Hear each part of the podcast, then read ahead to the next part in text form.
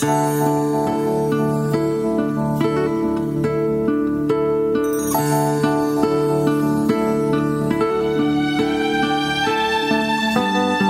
las 9 de la mañana, les doy la bienvenida a este espacio. A estas horas, nosotros somos radio, ¿sí? Y también somos este, red social, porque estamos ahí.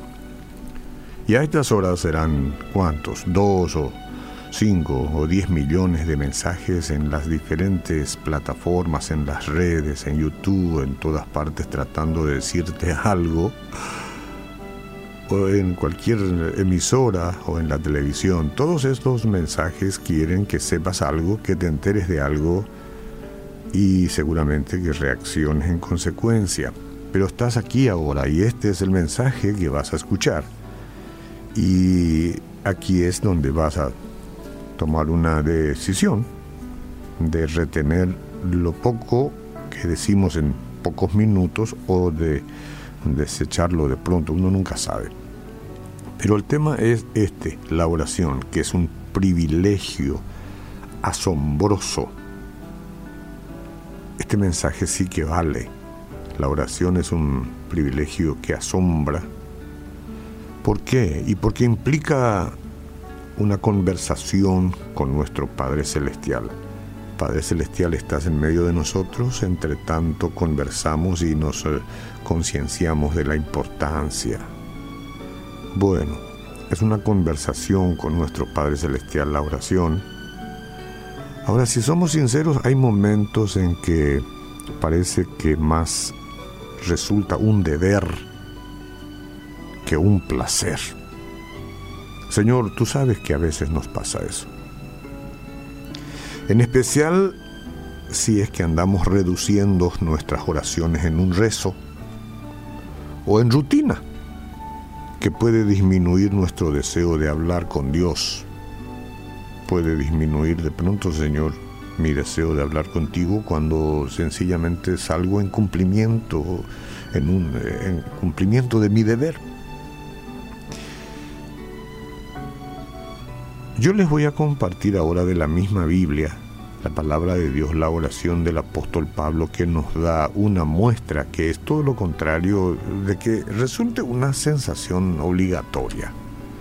Dice Efesios 3:17 en adelante, para que habite Cristo por la fe en vuestros corazones, a fin de que arraigados y cimentados en amor, seáis plenamente capaces de comprender con todos los santos, es decir, los creyentes del mundo, los creyentes en Cristo, cuál sea la anchura, la longitud y la profundidad y la altura, y de conocer el amor de Cristo que excede a todo conocimiento, para que seáis llenos de toda la plenitud de Dios.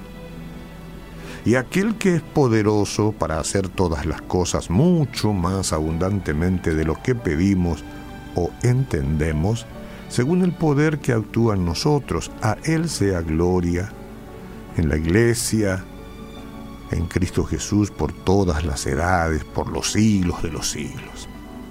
¿Se dan cuenta? Está llena de vida, de verdades espirituales y de amor a su Señor oración de amor a su Señor. Le pidió a Dios que hiciera una gran obra espiritual en la vida de los efesios y por tanto también en nuestra vida hoy. Entonces, es tan importante el tema de la oración. Yo diría que es para que tengamos una mayor comprensión del amor de Cristo por nosotros. Aunque está más allá de nuestra capacidad el entender por completo la inmensidad del amor de nuestro Salvador, yo no puedo entender por completo. Ahí el apóstol estaba orando para que estemos tan arraigados y cimentados en esta verdad que lleguemos a ser controlados por ella y llenos de toda plenitud de Dios. Experimentar el amor del Señor nos motiva a vivir en obediencia a Él, nos permite interesarnos por los demás. También nos deja estar fortalecidos con el poder sobrenatural del Señor. Pablo alaba el poder incomparable de Dios y, y lo invita a entrar en nuestros corazones. La batalla más importante, yo diría las batallas más importantes, tienen lugar dentro de nosotros, señores. En nuestras mentes, ahí es donde se libran las batallas más importantes. En nuestras voluntades, en nuestras emociones. Cuando aceptamos la autoridad de Dios, Él puede usarnos de manera significativa para que así demos evidencia de la vida de Jesucristo en mayor medida. Aunque las necesidades físicas materiales son importantes, a todos nos interesa eso, la oración del apóstol se centraba, o las oraciones se centraban con más frecuencia en el bienestar espiritual de otros. Haremos bien también nosotros en orar por los demás. Eso le da a nuestro corazón un sentido de confianza de que Dios puede ayudar a otros, no solamente a nosotros. Todo esto es un buen ejemplo para que andemos por Él. Señor, no podemos negar que nuestra intimidad contigo en oración, hablar contigo, darte gracias por todo, saber que estás ahí al cuidado de aquellos que te aman, eh, que tienen ese temor reverente de respeto, de amor, esa conciencia de tu presencia constante.